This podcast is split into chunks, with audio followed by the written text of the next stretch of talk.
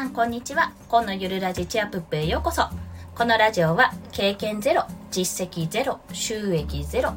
2児のママが長時間労働の夫を雇うためゼロから始める収益化ノウハウやライフハックをお届けします。うん。ちょっと口が回らなかったです。はい。すいません。今回の収録も with 息子でお届けいたします。ふがふが音ふが言えない。ふがふが音が入りましたらご了承くださいませ。そして今回のテーマなんですけども、えー、これはどっちで言おうかな。漫画でしょう。漫画「鬼滅の刃」から見る現代社会を乗り越える3つの方法についてお話しします。ついについに漫画のお話をしてしまおうと思って。私ですねツイッターで以前「バクマン」っていうあの漫画についてお話ししたことがあったんですよ。あれも胸熱で収録までしたんですけどもちょっとね、うまくまとまらなくて、お蔵入りしちゃったんですよね。あれも。あ、あのお話についてもちょっとお話ししたいんですが、まあ、ちょっと同じね、週刊少年ジャンプ系列ということでお伝えしたいと思います。まあ、皆さんもご存知かと思います。鬼滅の刃。あの、今ですね、夫があのー、隙間時間というか休みの時とか隙間時間ですねちょっとした合間にあのアニメ版を見ているんですよ。第2期も始まりますし、まあ、第1期を復習してるのかなと思って見ているんですが、まあ、ちょいちょいそれが耳に入るわけじゃないですかこちらも。一緒にちょっとちらっと見ることもあるんですけどね。で、まあ、それをねやっぱ聞いてた、まあ、聞くおよび見るとやっぱり胸を打たれる部分があるんですよね。そしてねあこれ現代社会につながるところあるなって思ったんですよ。なのでそのとりあえず3つ3つの方法っていうので3つお話しすると1に理不尽に立ち向かう姿2つ目に思考を止めないで3つ目が3つ目がなんだ？はい出てこない辛くても突き進むです。すいません。あの、パソコンで今見てたので、辛くても突き進むですね。理不尽に立ち向かう、思考を止めない、辛くても突き進む。この3つについて1つずつ解説していきます。まずですね、あの、ざっと、ざっとあらすじですね。もしネタバレやだ、私はそのまま自分のね、まっさらな気持ちで聞きたい、見たいっていう方がいたら、あここでちょっと止めていただいて大丈夫なんですけども、ざっくりと鬼滅の刃のあらすじを言います。というのは、主人公の炭治郎っていう男の子がいるんですけども、まあ、その子が不在の間に一家惨殺されるっていうお話なんですよ。まあ、そこからスタートするんです。もうえぐいですよね。最初の話が。で、まあ、その中で、あの、炭治郎がこう、ああ、自分たちのね、家族が殺されてる姿見て絶望するんですけども、あの、一人だけ妹、あの、一人の妹ですね、いっぱい兄弟いるんですけど、妹一人だけこう生き残っていて、その子をもうどうにか医者に見せて助けようって、助けようって思ってこう抱えてるところがね、あるんですよ。で、その後に、その女の子妹が鬼になってしまうんですよね、まあ、そもそも家族も鬼に殺されていて女の子はあの 女の子って言っちゃって妹禰豆子って言うんですけども禰豆子は生き延びたけどその鬼の血を浴びたのか自身が鬼になってしまう。でそうなると鬼って殺さなきゃいけないんですよ。だって人をね殺しちゃう脅威であるわけですからそうやって殺さなきゃいけない怪物になってしまったんだけど殺されるような立場に自分の妹がなってしまったんだけどその妹を治すために、まあ、自身も炭治郎自身も鬼をこう殺す組織に入って治す方法を探していくっていうお話なんです。まとまったかな？はい。まあそれだけ聞くとすんごい理不尽から始まるじゃないですか。だってなんかおとぎ話のように夜中に歩くなと夜中に歩くと鬼が出て鬼に食い殺されちゃうよっていうような話を聞くわけですよ。で遠い遠いあの町とか村では鬼が出たって話も聞くなっていうようなそんな遠い存在だった鬼にいきなり帰ってきたら自分の家族が殺されてるわけですよ。なおかつ唯一生き延びた自分の妹がその脅威である鬼になっちゃってると。まあ、その妹禰豆子自体はあの家族を殺したわけじゃないんですけども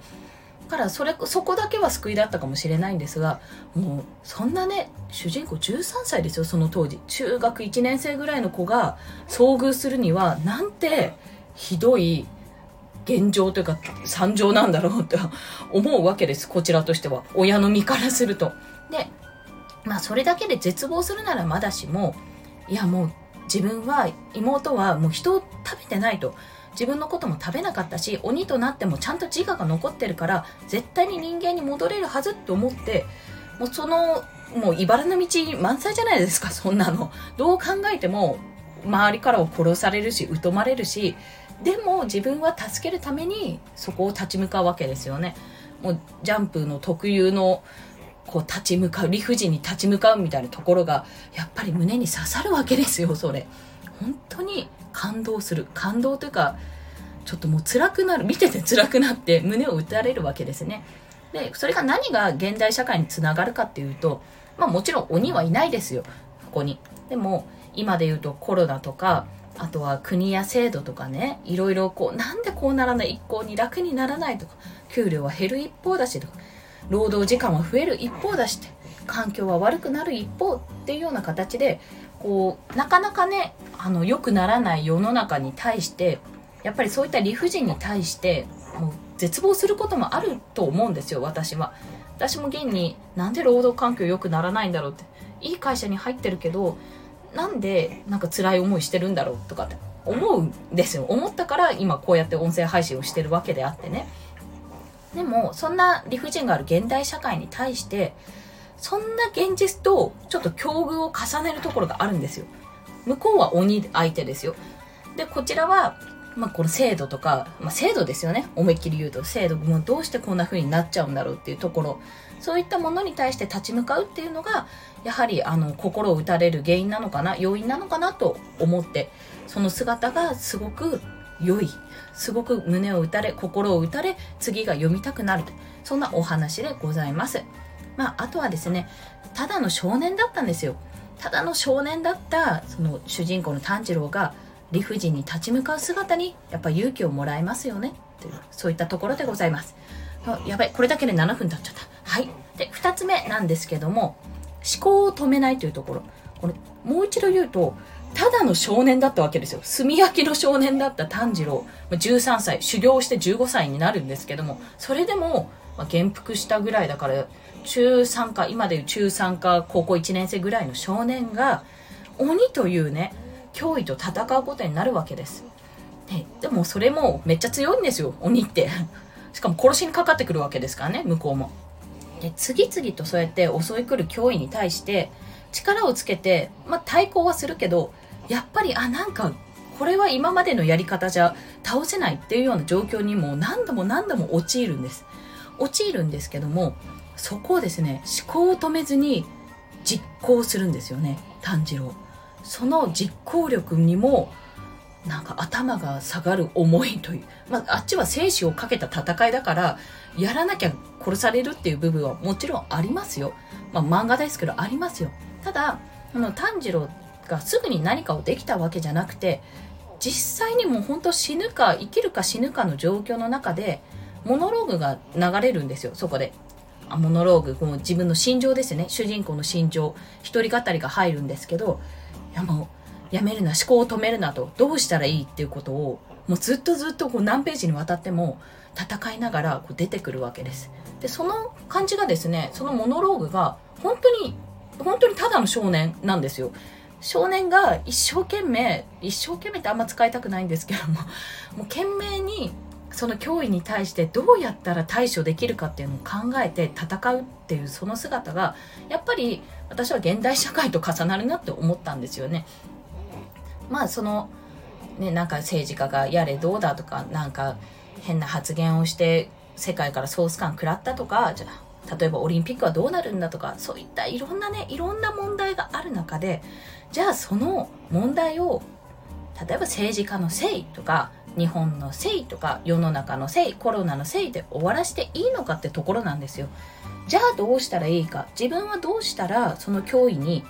勝てるとまでいかなくても脅威に対抗できるかってところをやっぱ考え続けなきゃいけないと思うんですよねそこは。そりゃ思考を止めれば楽ですよ。だってもう誰かのせいにしちゃえば終わりですから。でもじゃあ誰かのせいに国のせいにして稼げないのは国のせい。時間がないのは国のせいにしたところで何にも変わらないじゃないですか。変わってくれたらいいんですけどそれで。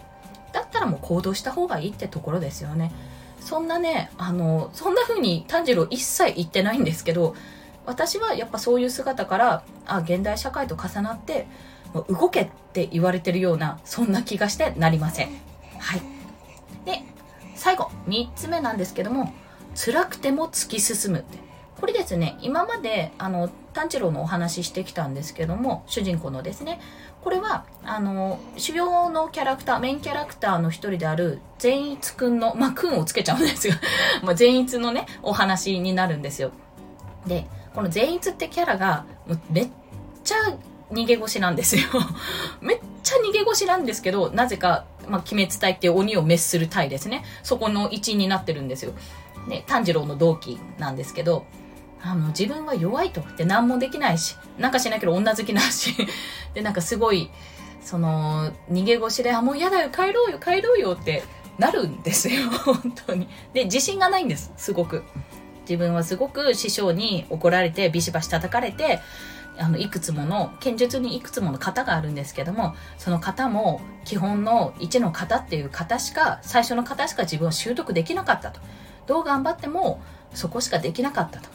でも自分はすごい頑張ったん頑張ってるんだけどできないんだっていうあのモノローグなところがあるんですよ。まあこれもめっちゃあの生きるか死ぬかみたいな戦いをしてるところであるんですけどいやもうそれ聞いた時に今もなんですけどちょっと泣きそうになっちゃって 絶対皆さん一度はこの自分の弱い部分っていうところをこう気にしたことってあると思うんですよね。なんでできないんだろうとか、なんて自分はダメなんだみたいなところ。あの、私別の放送で、まあ、そう思う必要はないって、過去の自分と比べればいいっていう話をしてるんですけど、かと言ってもやっぱり、あの、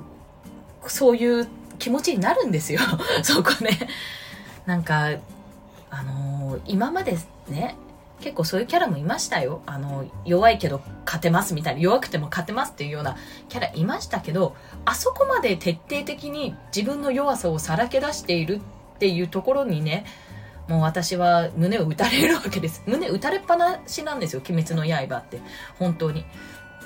で、頑張って修行してきたのにってところがあるんですよね。そういうセリフが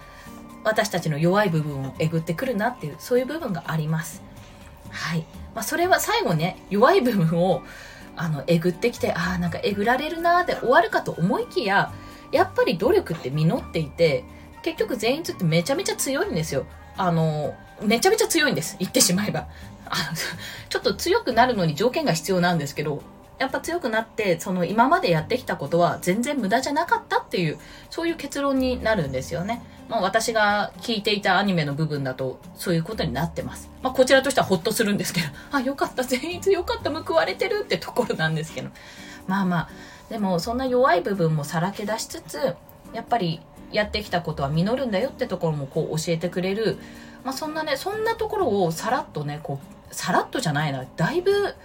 キャラクターの心情というかもう心の中を見せながらうまく描写してるとそう思います。なので本当に「鬼滅の刃」自体は話としても面白いんですけども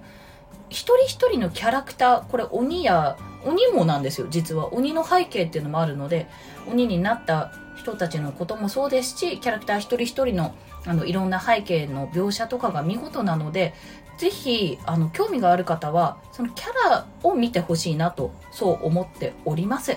はい。すいません。長くなった。いかがでしたでしょうか？噛んじゃった。まあ、合わせて聞きたいは、もちろんあの、鬼滅の刃のリンクを貼っておきますっていうお話になるんですけども、先ほども言った通り、アニメ1期のほんとごく一部しか紹介してないんですけども、まあ、なんならキャラクター2人、3人か禰豆子入れて、まあ、3人しか紹介してないんですが、本当に一人一人、すごく、あの、描写が素晴らしくて、本当にすぐ死んじゃう鬼とかでも、1話で死んじゃうような鬼とかでも、あ、そんな背景があったんだっていう、そういったところを見せられる、そんなお話となっております。で、ぜひ私はね、アニメで追ってる人はちょっと見てないと思うんですけど、ぜひ漫画の最終巻は読んでほしい。だから漫画は前回読んでほしいと思います。最後に、あの、炭治郎と禰豆子に対して最後、最後にというか最後の方にかけられる言葉があるんですよ。とある場所で。もうそれ聞いた時に、本当に全てはそこってその一言に尽きるってこうストンって落ちたんですよね。まあ、これは親目線のあの話だからそうなるのかもしれませんが、はい。とにかくこのね、現代社会、まあ、もしくは鬼という理不尽さに立ち向かう少年たちの姿、ぜひ見ていただきたいと思います。それでは今日もお聴きくださりありがとうございました。コンでした。ではまた。